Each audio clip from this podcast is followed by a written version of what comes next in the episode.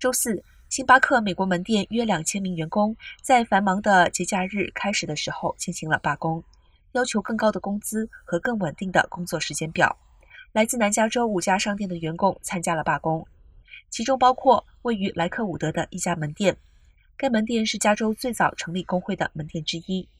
包括洛杉矶市中心长滩和 Anaheim 的工人也参加了罢工。恰逢星巴克一年一度的红杯日，星巴克会向订购节日饮品的顾客免费提供可重复使用的杯子。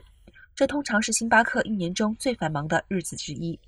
这次的罢工也是星巴克工会过去一年组织最大规模的集体行动。